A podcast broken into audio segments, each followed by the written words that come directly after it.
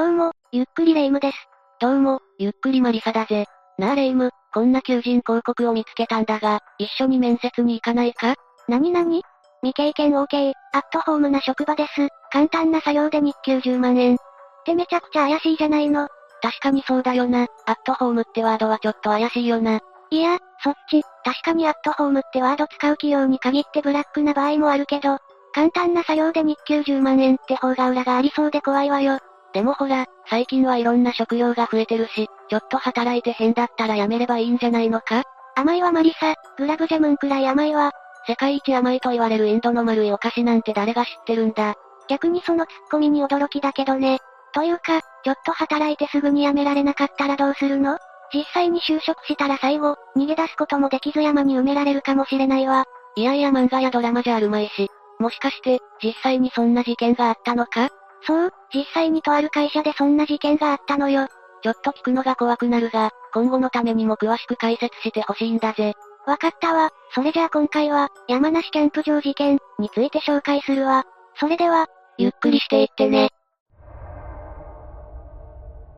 まずは今回解説する犯人、浅吉弘について話していくわね。いきなり犯人の解説か、でも気になるのに変わりはないからよろしく頼むぜ。浅吉弘は、1949年5月21日、徳島県三好郡東谷山村で生まれ、地元の小中学校を卒業後、親元を離れて下宿しながら徳島県内の高校に通っていたわ。学生時代の朝はどういう生徒だったんだ？音楽に興味があったらしく、そういった勉強なんかをしていたみたいよ。学生時代から何か問題を起こすような生徒じゃなかったのかも気になるな。特に大きな問題は起こしていなかったのか、学生時代の詳しい情報は特になかったわ。高校を卒業した後は、さらに音楽の勉強をするため上京し、別荘地販売の営業や広告代理店などの仕事を転々としていたみたいね。音楽系の学校に行くことはなかったんだな。ある七人から会社の手伝いを依頼された朝は、山梨県に移住することとなり、土木作業員などの仕事をして、1994年頃には、朝企画の名称で、東京都内や大阪府内から集めた不老者を寮に住まわせて、山梨県内の工事現場などに住み込みで派遣させる人材派遣業を始めることになるの。その派遣業の従業員が今回の被害者になるんだな。そういうことになるわね。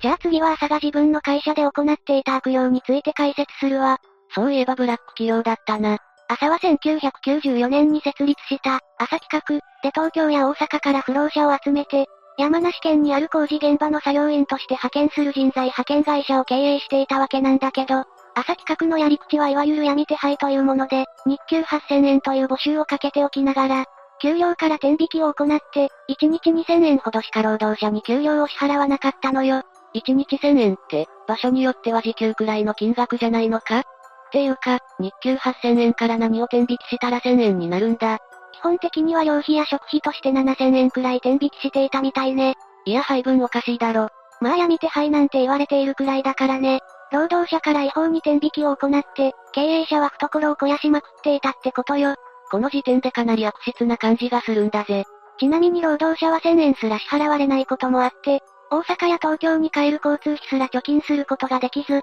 近隣住民に助けを求めて、民家に逃げ込む作業員もいたみたいね。さらに住み込みで働く従業員は6畳の部屋に4人も詰め込まれていたわ。かなり過酷な環境で暮らしていたんだな。そうなってくると、従業員が怒り狂って会社に反発したりするんじゃないのか？確かにそう思ってしまうわよね。でも反抗的な態度を取る従業員はことごとく罰を受けることになるわ。ええ、給料を違法に転引きしてる時点で罰なんだが。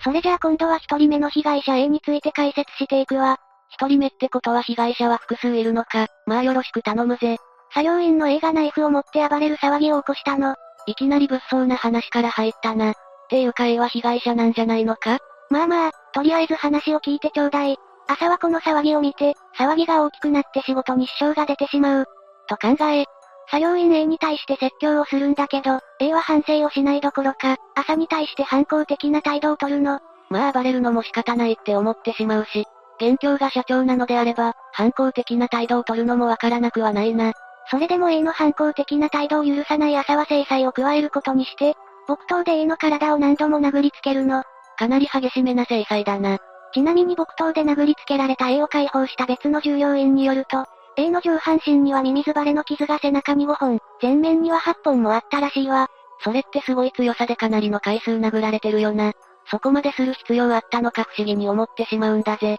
まあそれ以前の問題でもあるんだけどね。た、確かに。激しい暴行を受けた A はすぐ近くにあるトイレに行くのもやっとで、なんなら張って移動するくらいだったそうよ。そして暴行からし、5日くらい経った後、A は肺座滅による気管支肺炎で死亡することになるわ。病気でってことか？それと木刀で殴られたことって関係しているのか？肺座滅っていうのは、胸部などに強い打撃が加わると起こったりするものなの。つまりミミズバレになるくらい強い打撃を木刀で受けたのが原因ってことね。そ、そういうことか。なんだか胸のあたりが痛くなってきた気がするんだぜ。朝は A の遺体を発見した後、ブルーシートで密閉して、長期間隠蔽することになるわ。さらに他の作業員に対して、A の死亡を隠すように他の従業員との間で口裏合わせをして、A の遺体をプラスチック製の収納箱に梱包し、重機を使って土の中に埋めたの。遺体遺棄ってやつだよな。朝はどうしても仕事に支障をきたしたくなかったんだな。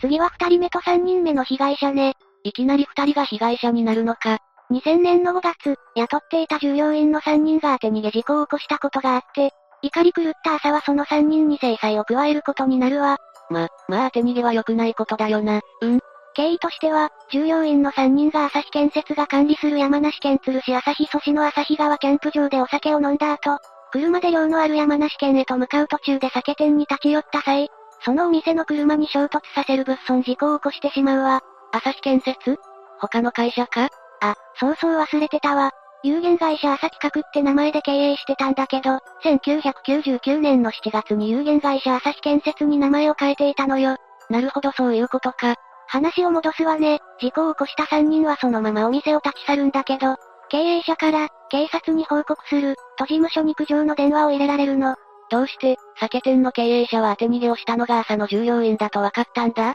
それについては詳しくわかってないんだけど、当て逃げ事故が発覚したことで、3人の従業員は朝の強い怒りを買うことになるわ。まあ、大体予想はできてたぜ。朝は3人を寮から呼び出し、鶴市大畑の朝日建設事務所に呼び出して、酒を飲んで当て逃げして、会社を潰す気か。と怒鳴り、3人に対して殴る蹴るの暴行を加えたわ。注意とか懲戒解雇とかでいいのに、どうして暴行を加えるのか。しかも暴行を加えたのは朝一人ではなく、暴力団組長 C と暴力団 ND の3人での制裁が行われていたの。ぼ、暴力団、朝にはそういうつながりもあったのか。この3人のうち2人は朝に対して強い反抗意識があり、こんなことしやがって覚えていろ。仲間を連れて仕返しに来る、と、悪態を突きつけたらしいわ。逆によくそのテンションでいられるな、とも思ってしまうが、私としてはどっちもどっちと思ってしまうな。そして悪態をついた従業員は事務所を飛び出していくんだけど、その後を追いかけた暴力団組長 C が腹部付近をナイフで刺してしまうの。え？えそこまでする必要があったのか？まあそういう界隈の人たちっていうのもあって、反抗的な態度を許せなかったとも言われているわね。また、そんな態度が、ここで許されるはずがない？として、当て逃げをした3人のうち2人にさらなる制裁が必要と考え、2人を旭川キャンプ場に連れて行くことにするの。さらに嫌な予感がするんだぜ。その嫌な予感通り、二人は標識ロープなどで両手首と両足を縛り付けられ、午後7時頃に首を強く締め付けられ、考察されてしまうわ。もう制裁の域を超えてる気がするんだが、それだけの怒りを買ってしまっていたのね。ちなみになんだが、当て逃げ事故を起こした3人のうちの1人はどうなったんだ？もう1人の従業員については、午後6時頃にロープで両手首を後ろに縛り付けられた状態で、見張り役に監視された状況で監禁されるんだけど、隙を見て脱走をすることになるの。おお、うまく逃げ出せたのか。でもその後路上で逃げているところを発見されてしまい、事務所に連れ戻されてしまうわ。そして、朝にも贈答を見せつけられながら、今度逃げたら、これで頭をかち割ったろか、と脅迫されてしまい、両手首を縛られた状態で、午後11時まで監禁されることになるわ。他二人のように必要以上な制裁を受けることはなかったんだな。反抗的な態度を取らなかったということで、見逃されたらしいわね。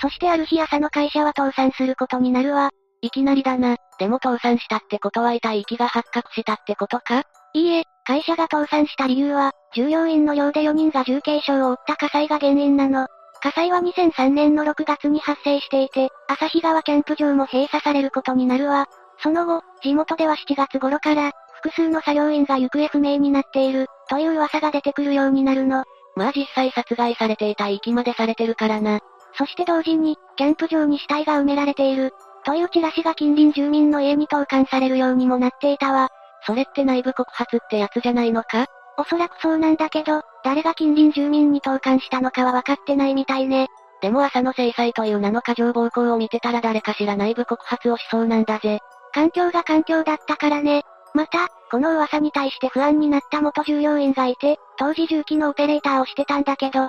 打ち明けたいことがある、として、8月に山梨県警、鶴署に出向いて証言をしていたわ。証言の内容はどういうものだったんだ？2000年5月頃、朝社長からキャンプ場に来るよう指示を受けた、キャンプ場には重機が用意されていて、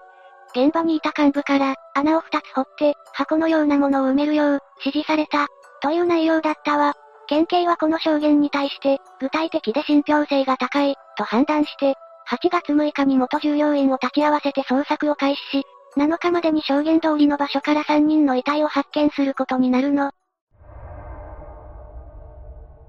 そして9月26日に朝は従業員の交通事故の保険金約100万円を横領したとして、他の従業員2名と共に逮捕されるわ。保険金は約2000万円が支払われていたんだけど、朝は他の2人に指示して、ほぼ全額を銀行口座から引き出して横領していたみたいね。っていうか遺体遺棄の発見が原因じゃないのか。こっちが先に発覚して逮捕状が出たって感じね。12月5日には、傷害致死容疑で再逮捕されることになって、2004年の1月13日に逮捕監禁容疑で朝と従業員男性の1人が逮捕され、2月5日には殺人容疑で朝と従業員男性の2人が再逮捕されることになるの。どれだけ隠蔽工作しても、最後はバレてしまうものなんだな。それで朝にはどんな判決が下されたんだ？その前に行われた裁判について話さないとね。朝は逮捕時に関与を認めていたんだけど、後半では一転して無罪を主張したわ。無罪を、よく主張できると思ったな。朝は二人の作業員を殺害した件について、事務所に監禁したことは認めたんだけど、キャンプ場で、怪我の手当てをしろと指示しただけ、とか、殺害したのは知人の元暴力団組長 C、と殺人についての関与を否定して無罪を主張したわ。また、長女とその友人は朝のアリバイとして、5月14日は、母の日の贈り物を買いに行くために一緒にいた、と主張してたんだけど、これについて検察側は、買い物をした際の領収書など、客観的な証拠が残っていない、朝被告にも確定的な記憶が残っていない。ということで、長女たちの主張でのアリバイを不成立としたわ。長女とその友人にまで頼み込んで無罪を主張しようとしたのか。そして、2006年の10月11日、判決で甲府地裁は、朝に対して死刑を言い渡すわ。まあそうなるよな。裁判長は、朝のアリバイ主張について、時間的な信用性に大きな問題がある。として、さらに、朝が殺害した、と証言している共犯者の供述に対して、具体的で不自然な点はなく、一連の経過が大筋で一致している。朝は責任を免れようと、関係者に口裏を合わせをしようとした。として、首謀者であると認定したわ。共犯者の告発がかなり大きかったってことだな。それと、殺害の時効を最終的に決定し、実行した中心的立場にあった、や、意に沿わない者には命をも奪う、人命軽視の態度が甚だしい、と厳しく糾弾したらしいわね。それじゃあ朝は死刑ということで確定したのか？それが、一審判決では死刑が言い渡されたわけなんだけど、弁護側は朝の長女たちが証言したアリバイについて成立を主張したの。また、当時のキャンプ場の管理人が一審で、犯行時刻に朝被告をキャンプ場で見た、と証言したことについて、証言は嘘で、検事から言わされた、との新たな証言を書面にて提出し、アリバイの成立は明らか、一審判決は事実誤認、として、一審判決破棄を主張したのよ。ええここに来て判決が覆されるのか？一方、検察側は、アリバイ証言に、客観的な証拠はない、と指摘していて、一審判決に事実誤認はなかった、と主張して控訴棄却を求めたの。うーん、ポイントとしては管理人の証言がどうなのか、っていうところだな。3月19日の第2回公判で、弁護側は朝が、当日キャンプ場にはいなかった、という証言をする管理人へ尋問を申請したんだけど、却下されることになり、これを受けた弁護側は、裁判所の対応は得意で不当、として、裁判官3人の忌避を申し立てたわ。なんかまかり通るようでそうでもない申し立てだな。まあ実際には、裁判の遅延のみが目的なのは明らか、として却下されているわね。4月2日の最終弁論で弁護側は、犯行時刻に朝被告を見たというのは嘘だった。というキャンプ場管理人の話は信頼性が高く、この嘘の供述に基づいた原判決は破綻している、と主張するわ。でも検察側は、管理人の供述には具体性がなく、不自然極まりない、と反論。結果として、2008年4月21日に東京高裁は一審の死刑判決を支持して控訴を棄却することになるの。裁判の展開がすごいんだぜ。また、最高裁でも新たな証言が出てくることになるの。ええどこまで続くんだ2011年12月20日の最高裁で弁護側は共犯者で元暴力団員の男性受刑者 D が、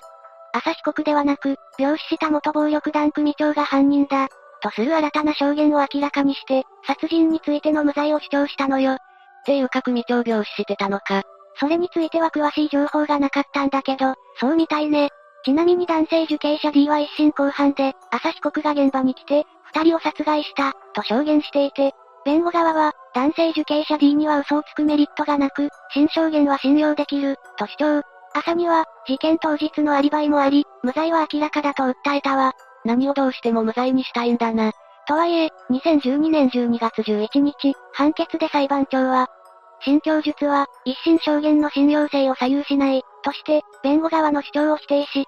強固な殺意に基づき、残忍な殺害に及んだ、最も重い責任を負うべき、と述べて、朝の上告を棄却し、結果として死刑が確定することになるわ。